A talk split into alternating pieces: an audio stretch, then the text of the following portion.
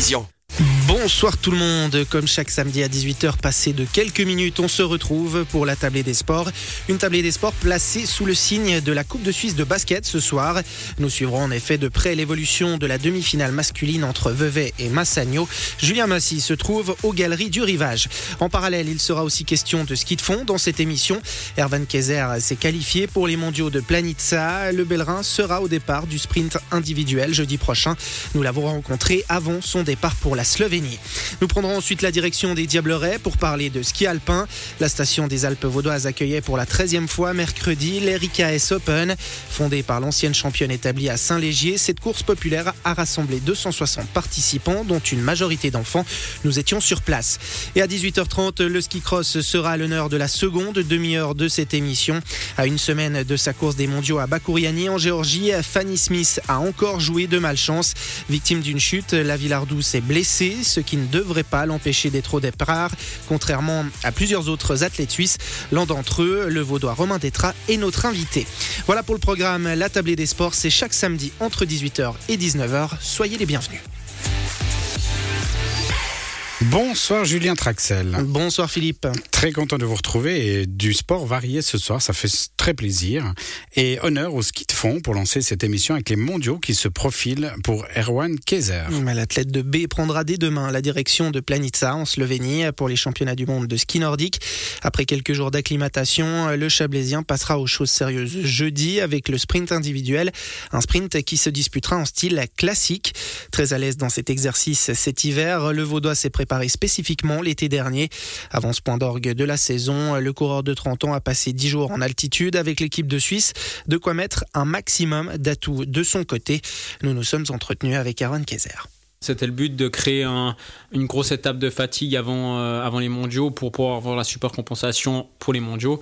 Et avec l'altitude, ben voilà, on profite de, créer des globules rouges et d'arriver euh, en pleine forme pour ces mondiaux. C'est super d'être en altitude, d'avoir des conditions d'entraînement idéales, un hôtel qui est aussi super. Et c'est vrai que toutes ces petites conditions font que le, le Passo di Lavazze, c'est vraiment un, endroit idéal pour une préparation d'entraînement. Je rebondis sur cette notion de super compensation.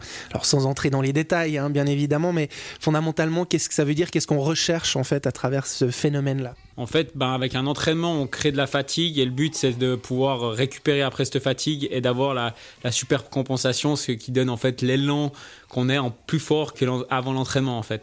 Et du coup là on a, créé une grosse charge d'entraînement en altitude, du coup la fatigue est plus grande qu'après une semaine normale et du coup on espère que la super compensation va nous créer plus de forme qu'avant cette semaine d'entraînement. Ces championnats du monde, euh, question inévitable, euh, vous les abordez avec euh, quelles ambitions, quelles attentes à titre personnel bah, J'aimerais bien, mon, meilleur résultat actuel en Coupe du Monde c'est une 18e place, j'aimerais bien essayer de, de topper ça, de, faire un top 15, ce serait vraiment, vraiment super bien.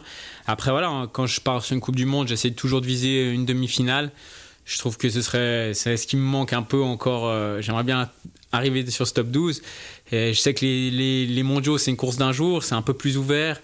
Tout le monde a des grands objectifs, tout le monde est bien préparé. C'est vrai qu'on on, on rigolait avec les copains la semaine passée parce qu'on voyait vraiment que tout le monde était quasiment au même endroit. On s'est retrouvé avec les Norvégiens, avec les Finlandais, les Espagnols, les Andorrins, tous euh, sur la Vatse. C'est vrai que on disait qu'au final, le ski de fond n'a pas vraiment de secret. Il suffit de bien travailler, de bien se préparer. Et on fait tous un peu la même chose au final. Cette saison, euh, il y a eu trois courses de Coupe du Monde disputées en style classique. Ce sera le style dans lequel vous disputerez euh, cette course ou ce sprint plutôt euh, des championnats du monde. Trois courses de Coupe du Monde, vous avez pris le départ de deux d'entre elles. À chaque fois, ça s'est bien passé. Vous avez franchi le cap du prologue.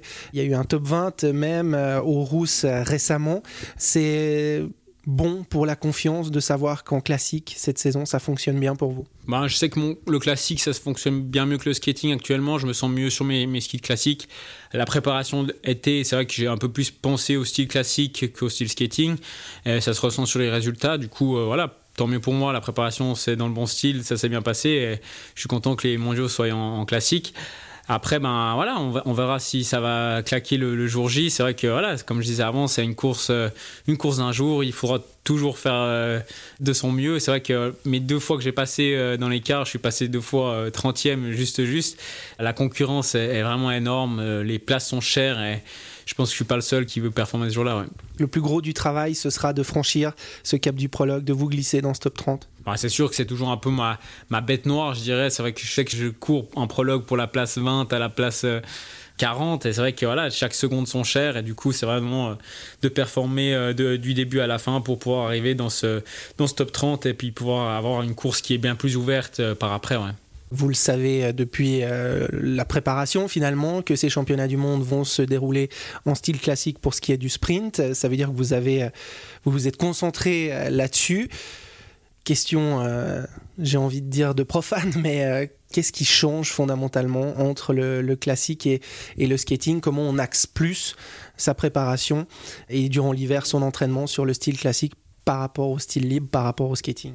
Ben Pour moi, je pense que ma en classique, voilà, on utilise beaucoup plus le, haut du corps, surtout sur la poussée, où en, pleine vitesse, on n'a que le, haut du corps qui travaille. Du coup, moi, c'était un peu, euh, voilà, c'était mon point faible, la poussée. C'est vrai que j'ai beaucoup investi cet été sur la poussée pour avoir une poussée puissante et pouvoir tenir avec les meilleurs.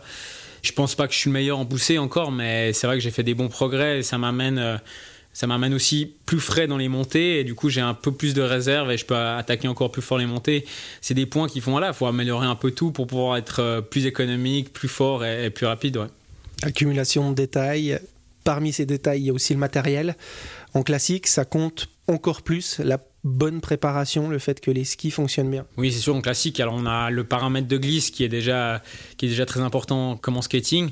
Et après, on a le paramètre de croche. Et je pense que typiquement, à, après Manon au Rousse où je fais mon top 20, j'étais un peu stressé et j'ai peut-être mis une petite couche de phare de trop. Le ski croche bien, mais glisse un peu moins bien. Du coup, c'est très très pointu et voilà, c'est des choses qu'il faut que ça se passe avec les servicemen. Il faut vraiment qu'on parle, faut savoir un ressenti. Et je pense que c'est aussi important d'avoir des bons servicemen ce jour-là parce que on a des sensations qui sont un peu, euh, un peu trompées via le stress et, les émotions de, la course. Et du coup, ben, c'est des choses que pas forcément on sent super bien.